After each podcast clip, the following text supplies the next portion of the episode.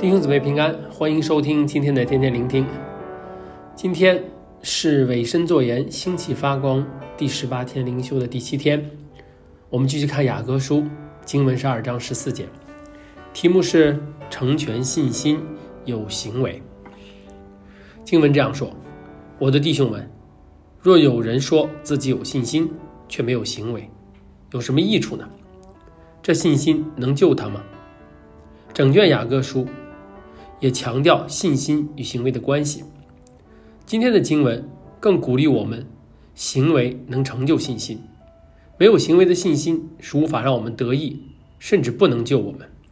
相对，亦是说有行为的信心能救我们。救字原文是拯救、医治的意思。有行为的信心如何能拯救我们、医治我们呢？首先，雅各说道。没有行为的信心没有益处。雅各书二章十七节也说到，信心若没有行为，就是死的。如果没有行为的信心是死的，那就真的不会对我们有什么益处。其实事实也是要有行为才能反映出有信心，因为相信才会有行动。内心可能会战惊，却因为信任神而勇往直前。而这样带着信心的行动。才会经历神奇妙的作为，明白神在事情背后的心意，经历神奇妙的爱、奇妙的恩典。所以，信心与行动其实是一个良性循环。当我们有信心，就会放胆去行动；当我们放胆去行动，会经历神的奇妙作为。当我们经历神的奇妙的作为，信心又会再加增。当我们的信心再加增了，就会更加放胆去行神的道，正如雅各书的二章二十二节所说，可见信心是与他的行为并行，而且信心因着行为才得成全。能够有这循环，就是基于有行动的信心。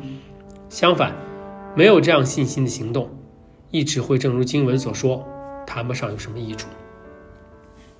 而有行为的信心带来的拯救也一样。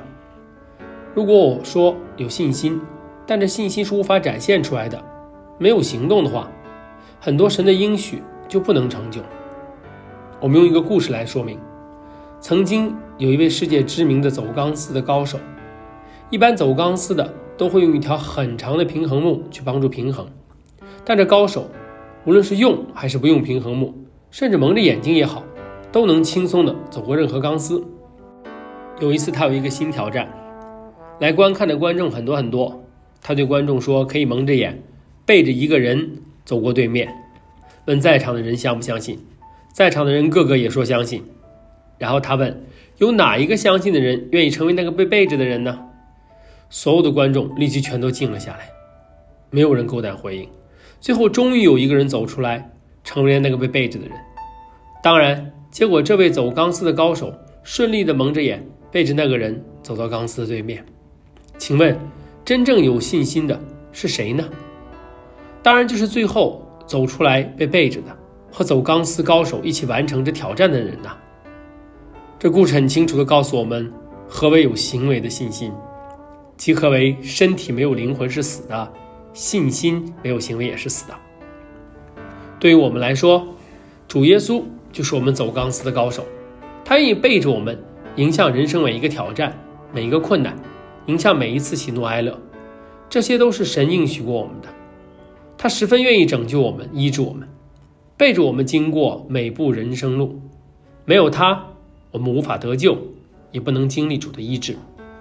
我们能够经历恩典、经历医治，需要靠我们对神的信心、信任。在他没有难成的事。